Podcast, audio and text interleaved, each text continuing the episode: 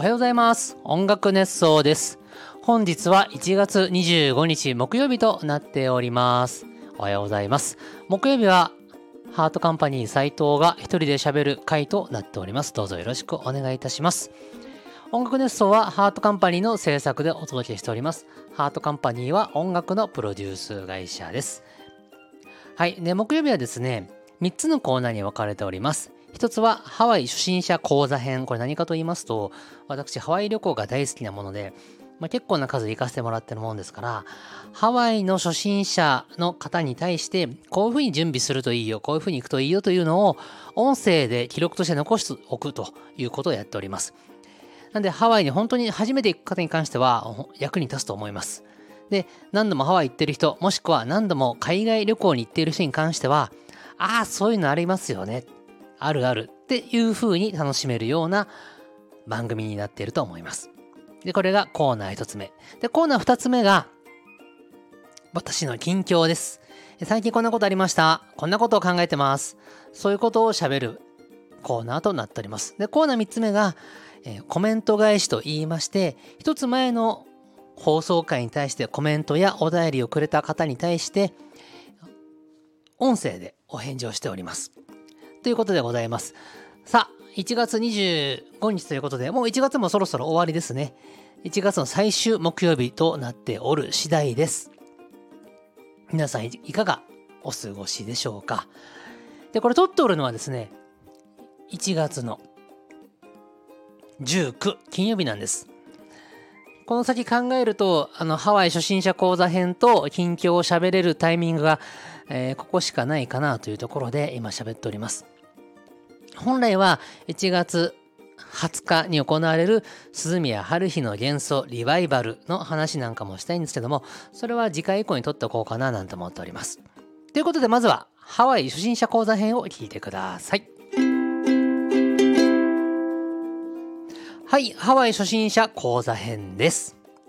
先週、ハワイに到着し、空港に到着し、タクシーに乗って、ホテルまで来ました。で、ホテルで荷物を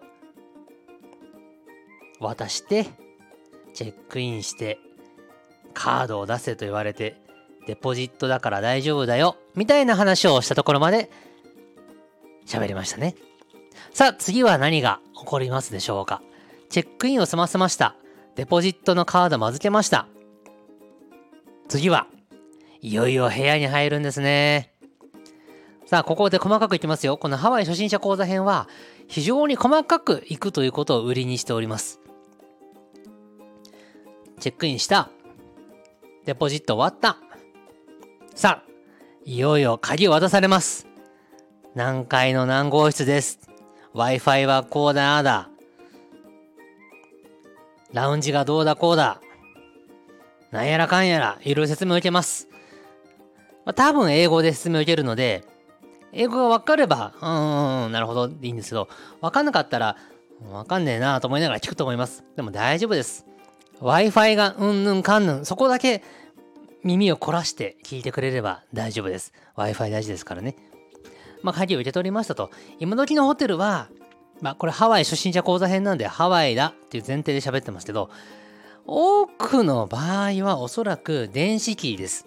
いわゆるクレジットカードみたいなプラスチックのカードを預かって、それをピッてかざしたり差し込んだりで開く。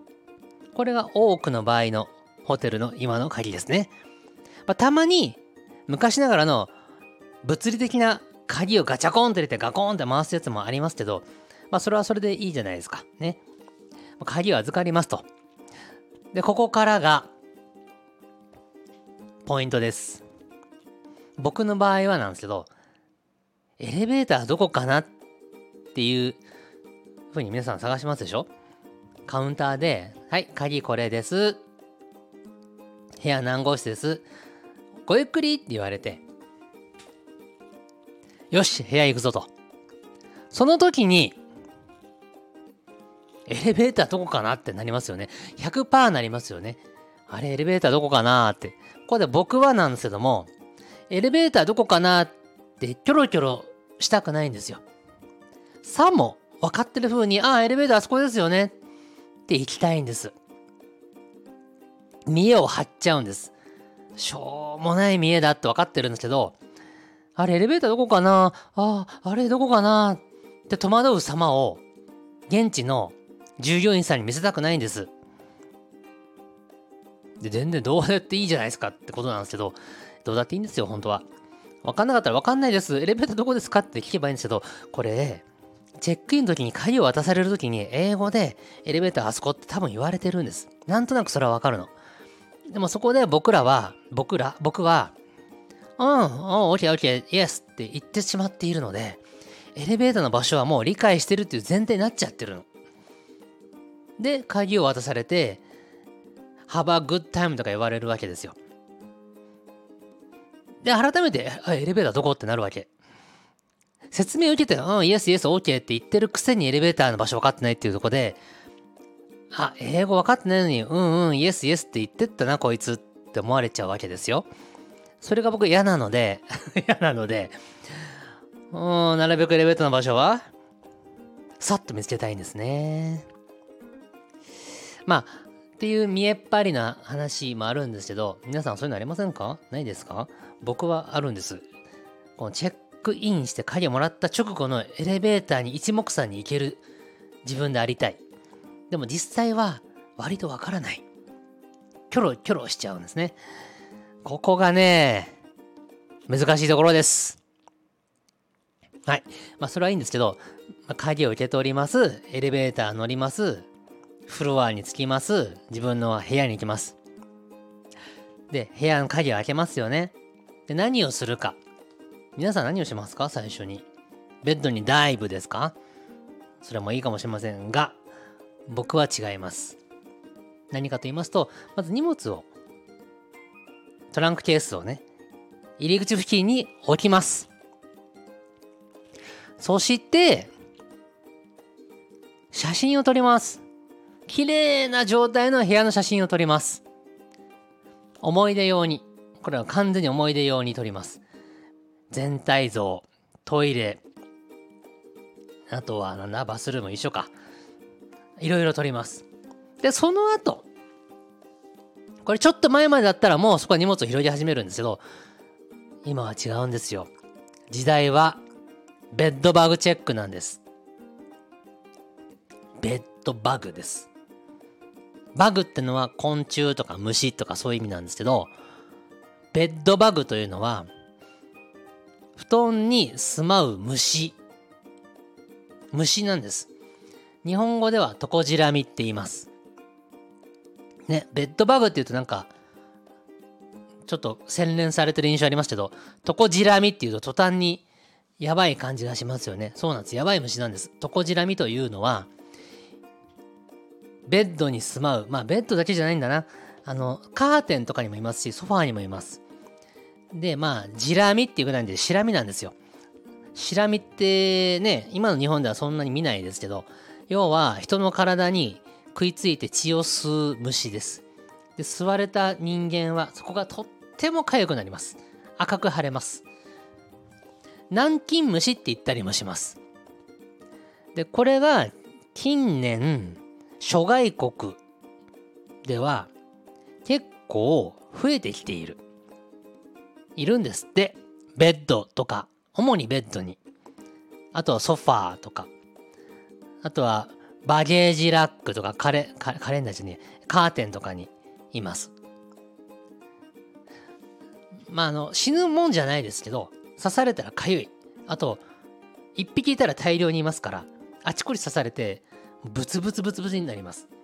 でそんな痒い痒いブツブツの状態で旅行したくないですよね。で、これは大変に、えー、危惧すべき事案なので、ベッドバグには遭遇しない方がいいです。じゃあどうしたらいいか。まずは、トランクケースとか手荷物とかは、布じゃない場所に置いてください。布じゃない場所？つまり絨毯、カーペットの上にはまず置かない。できればバスルームです。バスルームの場合は大抵床がうーん大理石だったりプラスチックだったり要は硬いものであり布じゃないですよね。そこにトランクケースと手持ちの荷物を置きましょうで次に何するか。ベッドに行ってください。ダイブしちゃダメです、まだ。ベッドの、ベッドメイキングされてるんで、綺麗にピシッってなってるはずです。それの、シーツを剥がしてください。剥がすっても、四隅だけなんで、これ言葉じゃ難しいんですけど、前も説明しましたよね、このラジオで。ベッドのマット、マットレスありますよね。で、その上にシーツがかぶさってるわけなんで、あの、ペロッペロッと剥いていってください。で、マットレスそのものまでたどり着いてください。で、四隅。四隅を見てください。全部剥がすとメイキング大変なんで、四隅だけでいいです。隅っこだけ剥がして見てください。で、マットレスの隅ってこうワイヤーがキューって通ってますよね。わかりますかね？ワイヤーがキューッと通っている。で、そのワイヤーの周辺をグリグリってちゃんと剥いて、剥くっていうのかな？めり込んでる部分を見て、チェックしてください。で、ベッドバグと言われる、うん1ミリ、2ミリぐらいの虫なんですけど、がいたらまずアウト。いなくても、ベッドバグの血粉っていうのがあるんですね。血の糞。人の血を吸って、それを糞として排泄するときに、えー、シミになって残るんです。で、血粉なんで血なんですけど、時間が経つので黒くなります。黒い点々がバーってやったら、それはベッドバッグの糞がそこにいっぱいなされた後なので、そのマットレスにおそらくベッドバッグが中に潜んでます。そしたらそのベッドは寝てはいけません。刺されます。っていうので、えー、ベッドバッグチェック。布団あ、布団って言わないか。ベッドの四隅をシーツを剥いでチェックしましょう。四隅をチェックしましょう。ツインベッドルームだったらめんどくさいけど、両方ともチェックしてください。で、晴れて虫もいなければ欠粉もない。ってなったらシーツを元に戻してこの部屋は安心って思って OK です。念のためバリエージラックもチェックしてください。バリエージラックって日本じゃあんまり馴染みないんですけど海外のホテル行くとありますよね。なんかこう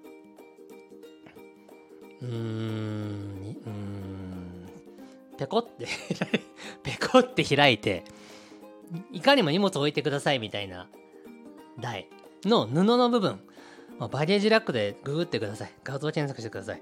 布の部分の裏側にベッドバッグが住まわってることがあります。怖いですね。バゲージラックの裏にもいるなんて恐ろしいんですけど、いるらしいんです、たまに。一応見てください。でそこもいなかったら OK。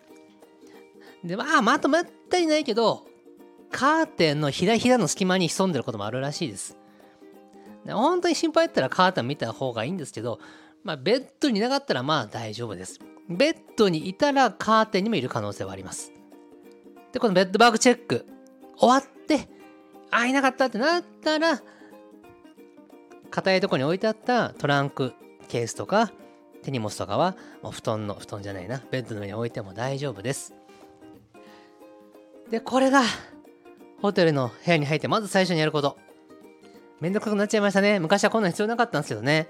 ここ1年ぐらいで急に増えましたね。ベッドバグ。なんかね、ハワイでは何年か前に、結構前かな、3、4年前かな、に、あの、ホノルル空港のエアポートのあのターミナルの、ターミナルかな？なんか、一角がベッドバグだらけになったんですって。怖いですね。空港にベッドバグですよ。あの外国の空港って、まあ、日本もそうかな。床が絨毯であることが多いじゃないですか。そこにいっぱいいたんですって。えー、怖いね。ってことは座るソファーソファーかな？チェアにも潜んでるんでしょう。でこれ怖いのは現地で刺されるだけじゃなくてあのトランクケースとか自分の手荷物とか布団とかあ布団じゃねえな。あのいろんなものに潜むんですって。刺されなくても荷物に入り込んじゃうとでそのまま日本に帰国して気がつかないうち日本に帰国して日本の自分の部屋に入って荷物を紐解いてタンスに入れ直したりしたらアメリカからベッドバグを連れて帰ってきて日本の自分の部屋に持ち込んでしまっちゃうわけですよ。そう日本で繁殖するわけですよ。でベッドバグってのはなんか1匹のメスから大量に生まれるんですって赤ちゃんが。だすんごい繁殖するんですって。で一回ベッドバッグが繁殖しちゃったらそのお家は駆除にすっごい苦労するらしいです。ですので皆さんベッドバッグチェックは注意。現地で刺されるだけじゃなくて日本に持って帰ってきちゃう心配もクリアしていきたいところです。じゃあベッドバッグチェックが終わりましたってなったら次はどうなるかなんですけどもそれはまた次週喋りたいと思います。めちゃめちゃゆっくり喋ってますけどね。はい。ということで、えー、ベッドバグチェック要注意ですよと。具体的に知りたい、もっと詳しく知りたいっていう方は、YouTube でいろいろ調べてください。ベッドバグチェックいくらでも出てます。で僕が一番おすすめするのは、カナダの航空会社に CA として勤める男性 CA さんのリュー・クルーさんの動画です。日本人のリュー・クルーさんって人がいるんですけど、リュー・クルーベッドバグで YouTube 検索すれば出てきます。リュー・クルーさんのベッドバグチェックの動画が一番わかりやすいです。僕もそれで学びました。はい。ということで次は近況に行きたいと思います。はい、近況です。と言っても今ね1月19の金曜日の夜なのでえーと本当はね堤春日の幻想リバイバルの話をしたかったんですけどそれはまだ明日やってくることなので喋、えー、れないんでフランスの話をまたしたいと思います。先週僕は1月11日の深夜出発1月15の夕方帰国でフランスに行ってきました。で、エルデンリングのコンサート見に行ったんですけども、その中身は先週喋ったんで、そこは割愛。で、観光周りの話をしたいと思います。えー、フランス行く前は、同行者から、フランスは今治安が悪くなってるらしいから気をつけようってすごくアドバイスをいただきました。まあ、確かにニュースを見るにあたっては、見ると、うーん、確かに治安が悪い感じになってるっぽいなとは思ってました。まだ、気をつけようと思ってましたが、現地行ってみてどうだったか。で僕らはいわゆる、あの、すごく人が多い繁華街にしか行きませんでした。凱旋門、エッフェル塔の周辺しか歩きませんでした。なんで人がいっぱいいて観光者がいっぱいいる場所なので、えー、治安が悪いという印象はありませんでした。薄暗い路地を歩くとか、なんか柄の悪い人がいっぱいいるみたいなところを歩くってことはしませんでしたので華やかな通り日本でいうと多分銀座とか渋谷とか新宿を歩いたみたいな感じです。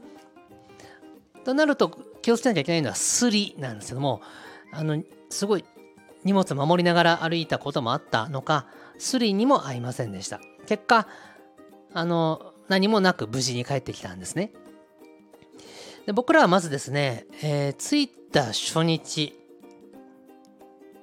えー、凱旋門に行きました。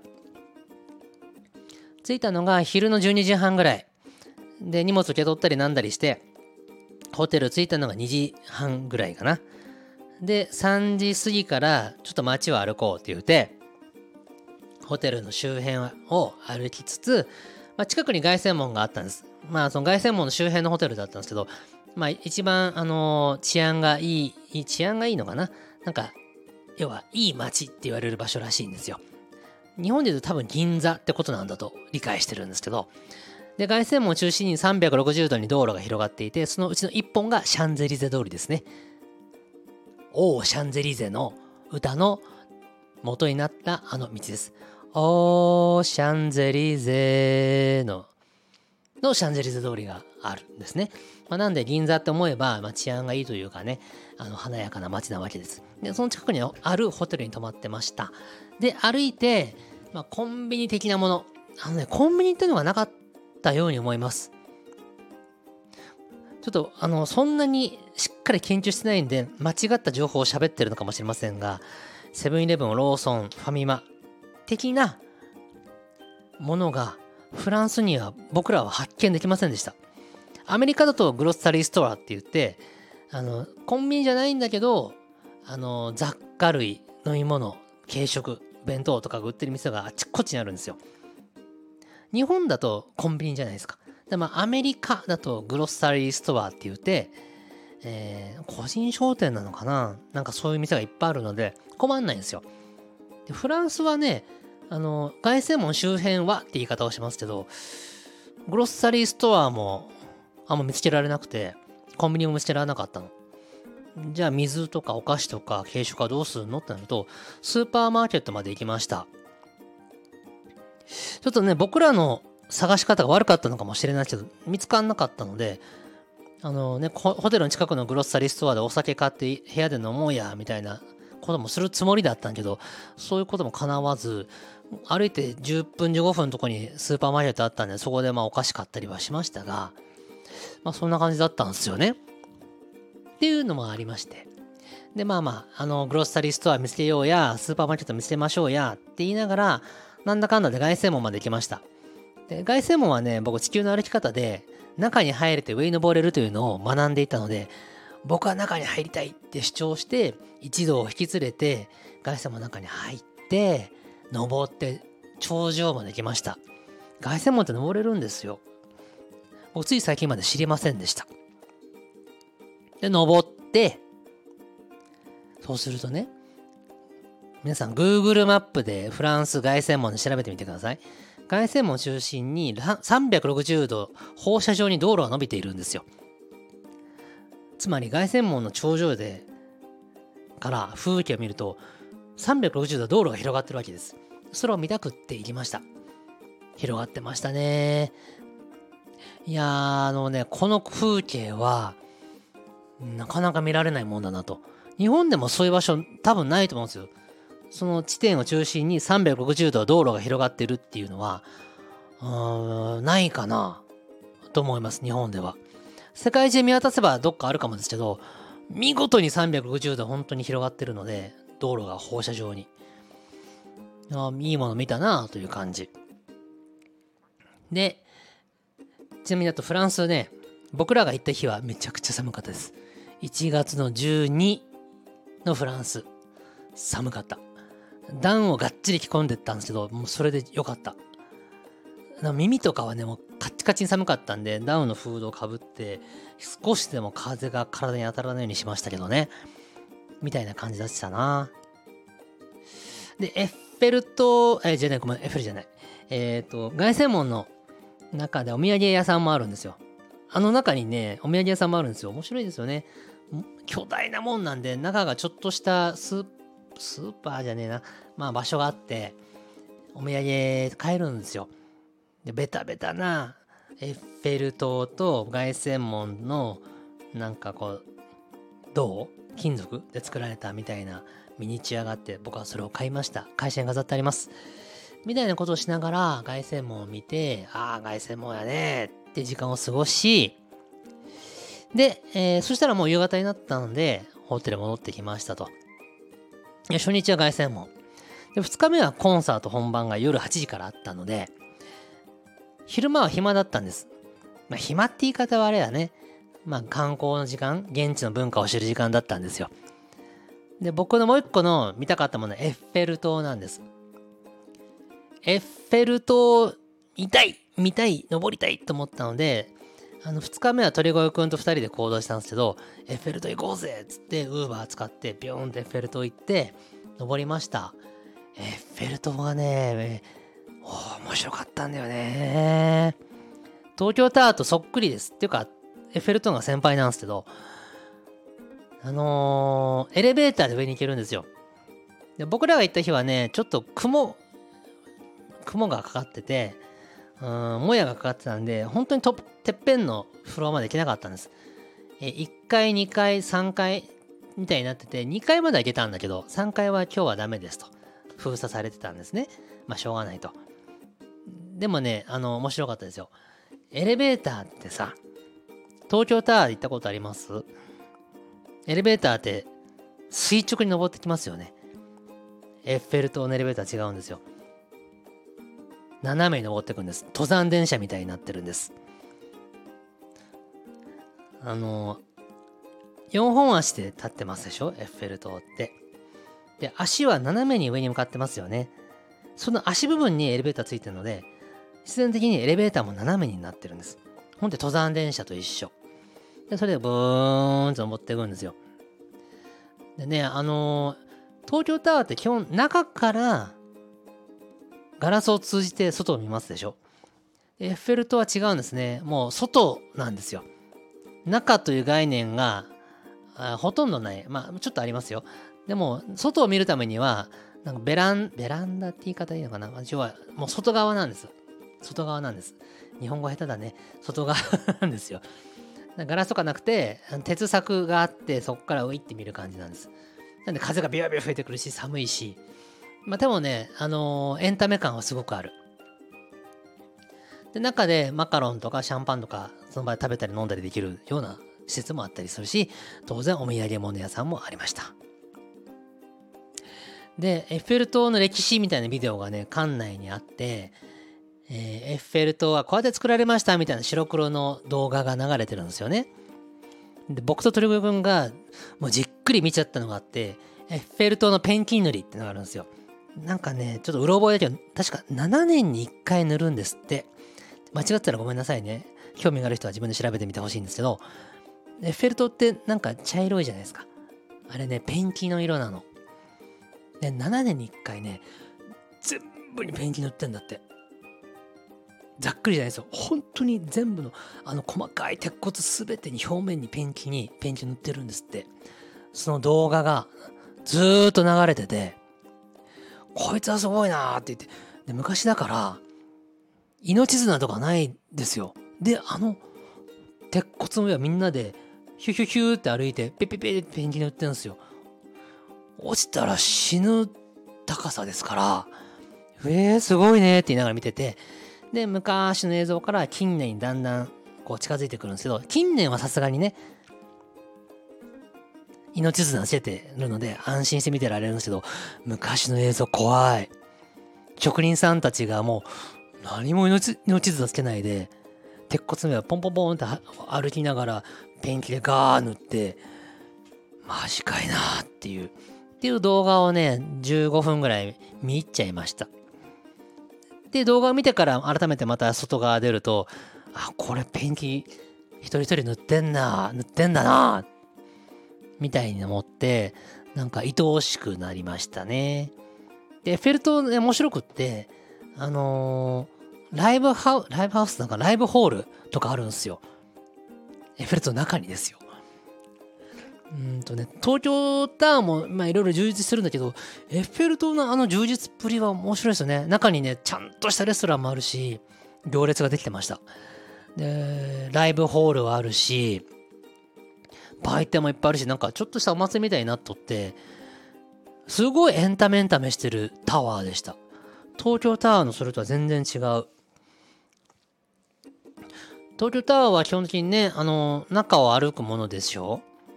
エッフェルは違うんですよ。あ、な、面白いね、あれね。エンタメエンタメしてるんですよ。非常に面白かったです。満足。凱旋も面白かったけど、エッフェル塔非常に面白かったですね。で、エッフェル塔登って、あれこれあれこれして1時間ぐらいいたのかな。で、1時間ぐらい入れるんですよ。東京タワーに1時間いられないじゃないですか。いられる人もいるか。1時間もいらない、入れないと思うのよ。なんとか僕も東京東京タワー行っとるけど、あ、高いな、景色がいいな、大体終わるでしょ、30分ぐらいで。エッフェルはあれこれ見て楽しくて1時間ぐらい入れちゃったんですよね。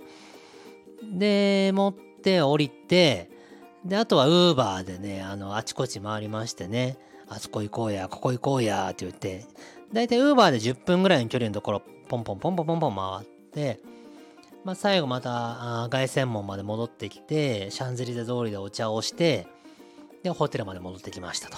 でその後エルネリンコンサート行ったわけですね。はい。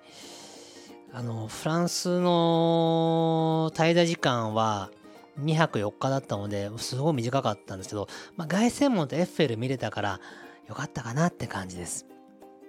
あと僕は、あの、毎朝ジョギングをしてますから、フランスも走りました。で、フランスはですね、大体朝のえー、と、僕は7時前ぐらいから走り始めて、8時半頃ホテル持ってくるみたいなコース、時間を使ったんですけど、その時のフランス、1月の12、13のフランスは、日の出が8時40分。遅いんですよ。日本だと今時7時ぐらいにはもう明るくなってますけど、フランスの7時は真っ暗。でも朝なんで、まあ、走りに行きますと、まるで深夜の街を走ってるような気分です。真っ暗。まあでも街灯あるから走れるの走りますけど、まあ、ちょっと暗い中走るのはね、怖いですよね。知らない街を走るのはね。まあつっても僕は走っちゃうんですけど、で、あの深夜、深夜じゃ早朝の真っ暗の凱旋門とかエッフェル塔とか、あ、そうそう。あの、日中はウーバー移動したんですけど、ジョギングなんで、えー、凱旋門までまず行って、凱旋門回って、えー、っと、南に下ってエッフェル塔行って、あれなんだっけ、セーヌ川？セーヌ川沿いずーっと走って、コンコルド広場ぐらいまで行って折り返してくるっていうので、だいたい1時間半ぐらい走るんですけど、あの、明け方の真っ暗な凱旋門とか、エッフェル塔も、そこそこライトアップされていて、綺麗だったりしてですね、まあ、人も少ないですから、というか誰もいないですからあ、ゆっくりこう景色を見ながら走るっていうね、あの外国のこれいいとこなんですよね。外国の早朝ジョギングはね、超楽しい。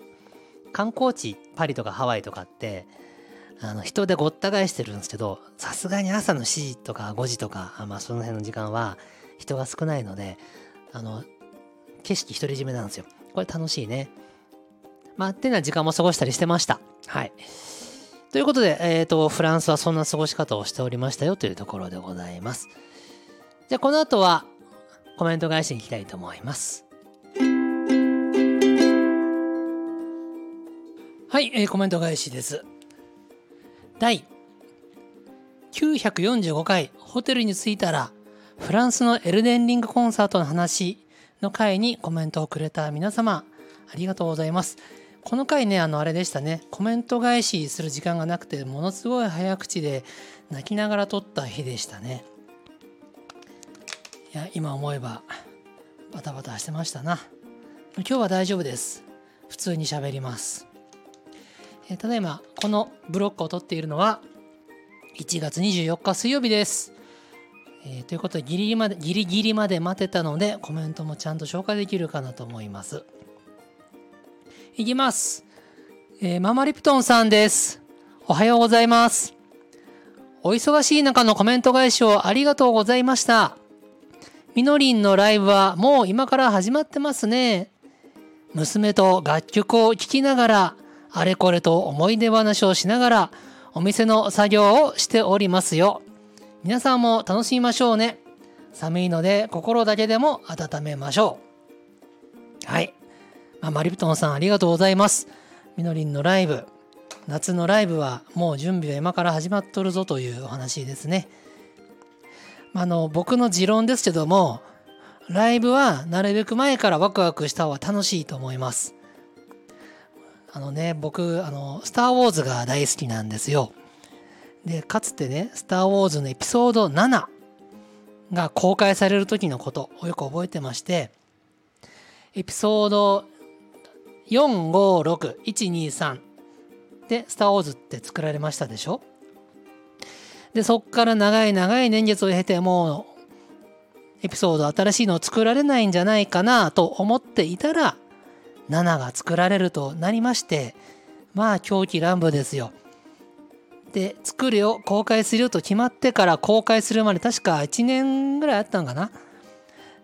で僕はですねもう万全の準備をしようとでエピソード7が始まるとなるとその半年ぐらい前からフィギュアとかねグッズが売られ始めるわけですでそれを買い集め机、まあ、当時ランティスのね僕の机の上にね買ったフィギュアをどんどんどんどん置いてってもう机中スター・ウォーズって状態にしてもう何のどこを見てもスター・ウォーズっていう状態にしましてかつ、えー、7の公開初日から逆算してちゃんと123456と全ての既存エピソードをちゃんと見るという時間も作り計画的にスター・ウォーズを見ていって気持ちと心を高めていきましてエピソード7公開初日を迎えまして大層私満足いたしました。ということがありますのでライブももう決まっているライブがあるならばそこに向けて予習復習万全の体制で行くのが良いかと思います。つまり過去の曲をたくさん聴いて思い出を反芻し曲を思い出しどんな曲が来るのかなって予想しワクワクするのが良いかと思うのであります。はい。ということで、マリプトンさん、ママリプトンさん、ありがとうございます。で次いきますね。はい。えー、ちょっと水を飲んでおりました。変な間が空きましたが、ご容赦ください。えー、栗おじさんです。おはようございます。お忙しい中、長尺放送ありがとうございます。毎週楽しみにしておりますよ。ただ、斉藤さんのペースで構いませんからね。忙しくてどうしようもなくない、えー、忙しくてどうしようもない時は短くても十分でございます。そんなことで我々リスナー、かっこ少なくとも私は離れませんからね。ありがとうございます。信用しております。実際、この前、この前か？のサイキック、極端に短かった時もありましたからね。まあ、木曜日会も短い時は今後あるかもしれませんが、ご容赦ください。さて、えホテルに着いてからドアマンや荷物を運ぶ方にもチップは必要なんですね。必要です。とにかく何かしてもらったらチップです。もうすべてそうです。チップが必要のない人は基本いませんので、チップ。あの、肉体が何か動いたらチップです。チップ必要ない人っていうとなんだろうなまああるよあるんですけどうん基本はねあの僕の中の定義はチップをあげるべき人たちのお仕事っていうのは動いてる人たちね。体を動かしている。作業をしている。で僕のため私のために何かしてくれた。これはチップの対象になるわけです。チップの対象にならないのはうんと、あれですね、例えばホテルの受付の人、チェックインお願いします。って時に、チェックインしてくれてありがとう、はい、チップってこれはしませんね。で、えっ、ー、と、スタバとかのコーヒー屋さんの店員さんに、えー、コーヒー作ってくれてありがとう、はい、チップって、これも基本はしないんですよ。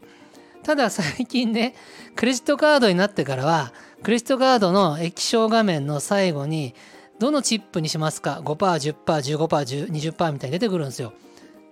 で、その次にちっちゃく Nothing みたいに None みたいなチップ払いますね項目もあるんですけど、あのね、あのー、アメリカに住んでる方もこれおかしいって言ってるみたいです。これどっかでお話しましたね。あのー、セルフサービスじゃないですか。コーヒーを作っていただくのはそれ作っていただくよ。でもコーヒーを持っていく、席に着く、コーヒーを自分の好きまで持っていく。これは自分でやるからセルフなんです。これに対してはチップ必要ないと。これが自分が椅子に座ってて、えっ、ー、と、お店の方がコーヒーを持ってきてくれるみたいなやつはチップ払うべきなんだけど、そうじゃなくて、カウンターで受け取ったコーヒーをただただ持って自分の席に座って飲むのに、なんでチップ払うねんっていうのが、アメリカの中の、アメリカ在住の方々も、なんでやねんと思ってるみたいです。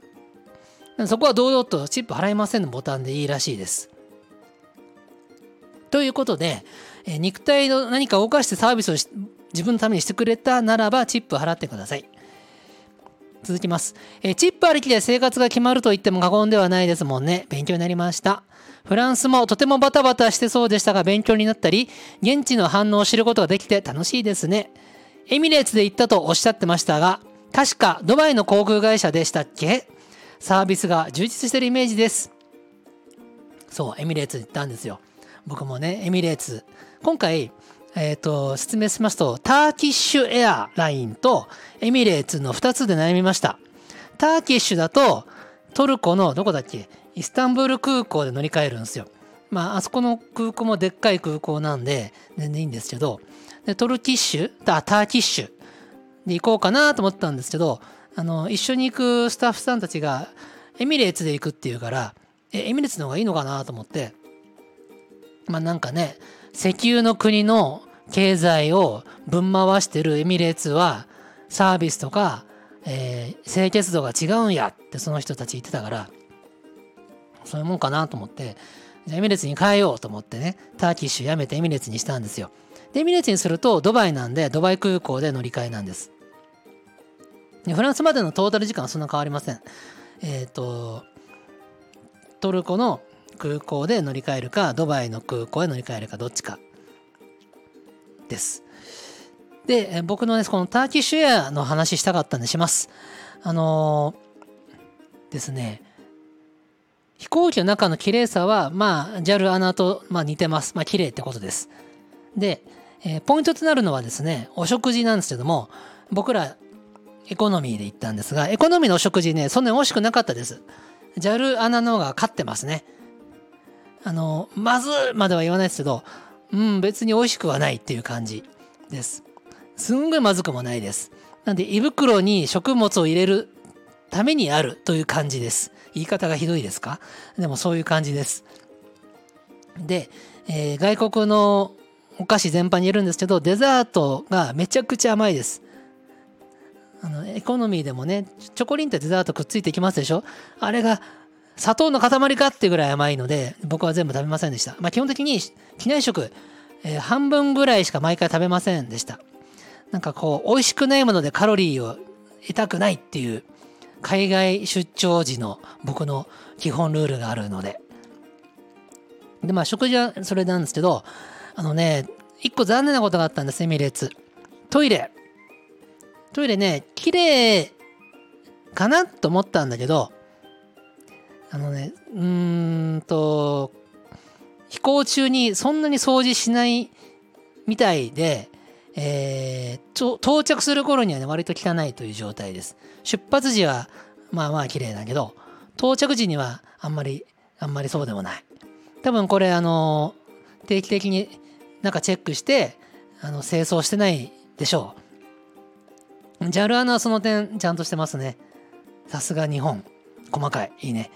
で、まあ、掃除してないのは100歩譲っていいんだけど、あ、これはちょっとちゃんとしてくれよと思ったのは、えー、飛行機のあの飛んでる飛んでる時間の最後の方例えば7時間飛ぼうとしたら5時間目6時間目ぐらいになってくるとあのねえー、トイレットペーパーが切れてたりするんです。これはね盲点。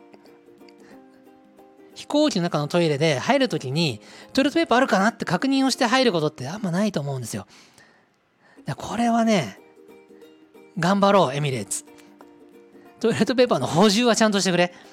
で、補充しなくても最悪、そこに、あの自分で、僕らお客さんが自分でトイレットペーパー変えられるように、替えのトイレットペーパーがすぐ取り出せるところに置いといてくれ。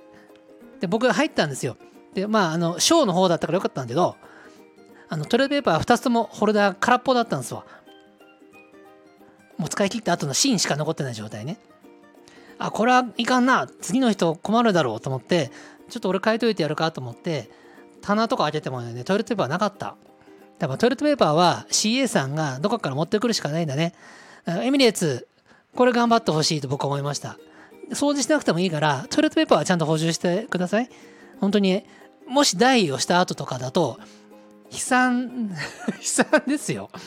悲惨ですよ。どうすどうすんねんっていう。ちょっとトイレットペーパーないんだけどって言えないから。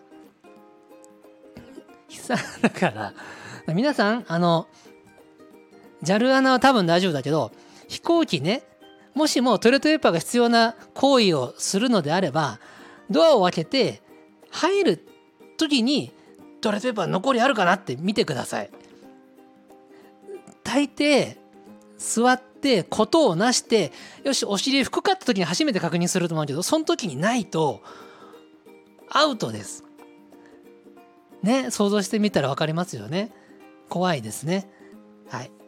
エミレーツの感想。はい、えー、続きます、えー、千原さんの周年ライブ、友達と行くつもりです。事前に持田さんと観覧会、ん？鑑賞会して楽曲聴きまくって参戦します。そういえば斉藤さん普段プライベートではどんな曲を聴くのですか？私は B'z などビーイング系から普段はあごめんね。洋楽はゲイリー・ムーア、クラプトン、シャカターク、リック・アス、えリック・アストリーなど雑食です。斉藤さんどうですか？えっ、ー、と、僕は、えー、もっぱら邦楽、えっ、と、最新音楽は仕事として、えー、聞く。で本当に自分が好きな音楽は、えっ、と、そうですね、80年代、90年代の邦楽、えー、です。えっ、と、いわゆる日本がバブルだった頃の曲です。ですので、小室ファミリー大好きです。えー、あの時代の曲全般に大好きです。例えば、えっ、と、ビーイング系ももちろん好き。ザードも好き。えー、あの辺大好き。えー、大自慢ブラザーズバンドも大好き。え、そういう感じです。この辺では大体わかりますかね。広瀬香美さんの CM ソングも好き。えー、カンさんも好き。えっ、と、そんなところだな、あの時代はな。で、あと僕の音楽のルーツは、えー、ブルーハーツと、えー、チューリップとオフコースとかぐや姫です。ちょっと古いですよね。まあ、ブルーハーツは世代ですけど、チューリップ、かぐや姫、オフコースは古いんですけども、あとアリスだ。忘れちゃいけなかったアリス。この辺が僕の音楽のルーツで、えー、僕がランツでバリバリ楽曲制作を担当した頃の、えー、僕のメロディーを発注する時の参考は、アリス、オフコース、チューリップあたりに、えっ、ー、と、根本があります。ですので、え、ヒットしたハレハレ愉快とか、えー、あの辺の時代の曲、あとみのりんの初期の曲、うん、そうですね。どの辺ぐらいまでかな。うん、D フォーメーションぐらいまでは実は、えっ、ー、と、その辺のアリス・オフ・コス・チューリップあたりのメロディーが根幹に実はあるのです。でそれを現代風に作り変えるというか、えー、現代風に解釈して作っていくと、ああいう感じになりますと。へえって感じですね。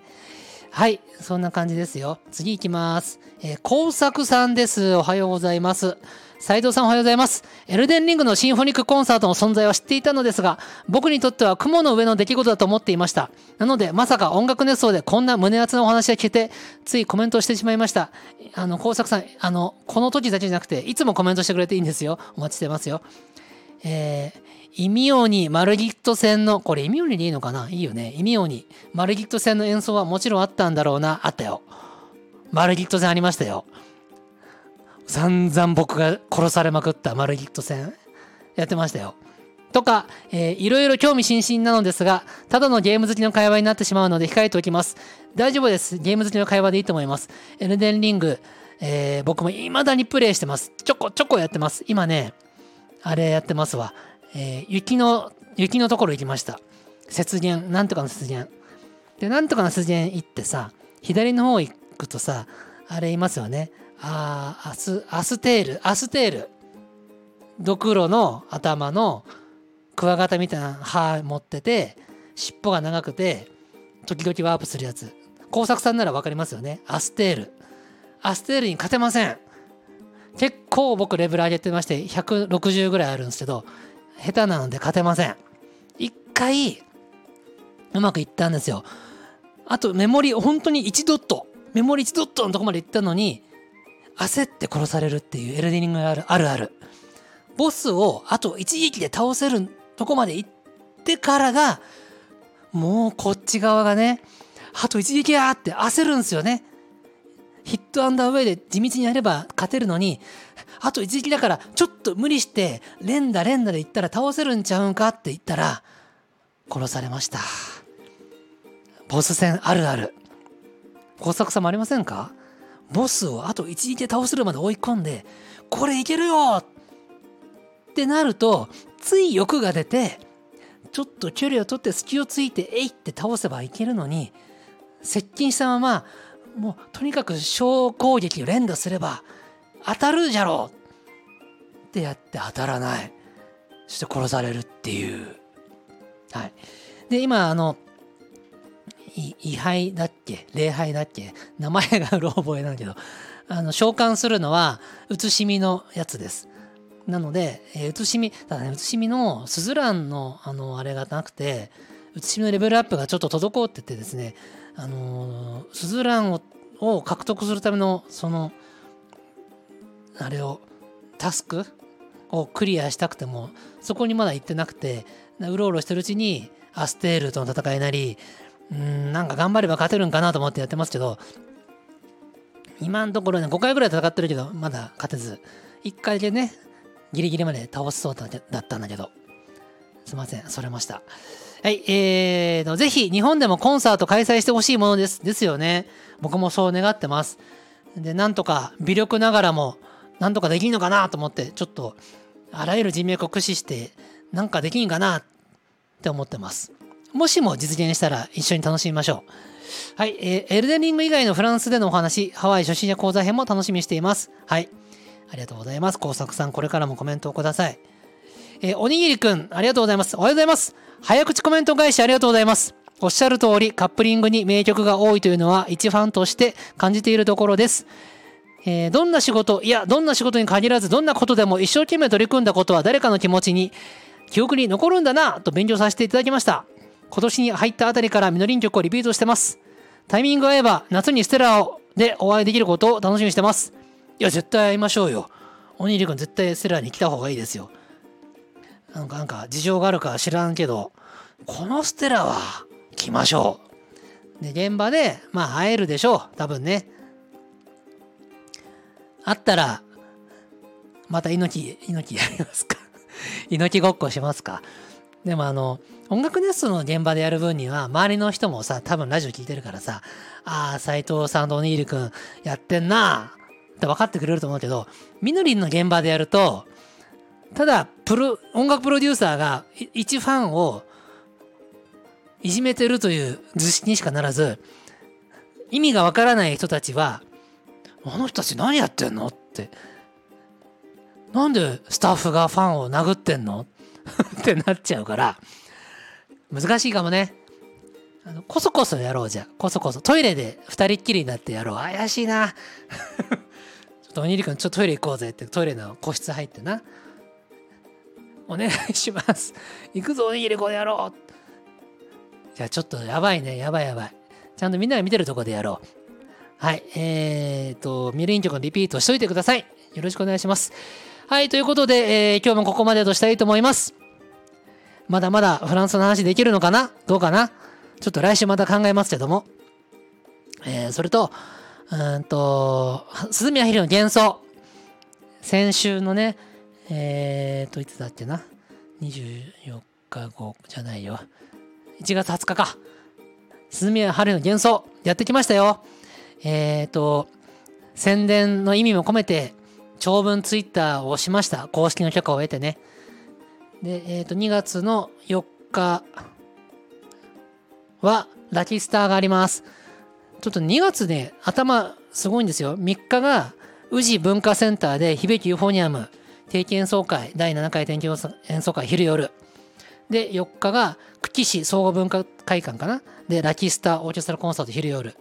これ我々、えー、鳥越サイトをやるんですけど、えっとね、僕は、まあいろいろ考えたんだけど、日も日帰り、4日も日帰りにしました。あの、いろんなスタッフさんたちは工程があるんで、2日前乗りとか、えー、3日、京都から帰ってきて大宮近くで宿泊とかやるんですけど、なんか僕は多分、3日も日帰り、京都日帰りして、えー、4日も早朝に久喜に行ってがちょうどいいかな。ちょっとホテルに泊まるとちょっと体が楽なんじゃないかと思ったんだけど、こういう風な時になってくると、1時間でも2時間でも短縮できると、その分睡眠に当てられて、あの健康になれるんですよ。元気が出るんですよ。だそのためのホテル宿泊はとても有利なんでやるべきなんだけど、どうかなと思って どうかなんてなんだよって話ですけど、うーん、ちょっと2位は前乗りしてもいいのかもだけどな、わかんない。うーん、悩み中です。何が言いたいかというと、3、4、京都、久喜と、昼夜昼夜でコンサートがあって頑張るぞっていうところなんで、えー、まあその前に一回ねえ、2月1日に木曜日の放送挟みますけど、はい、頑張りますということで、どうぞよろしくお願いいたします。ではこれからもよろしくお願いします。ではまた。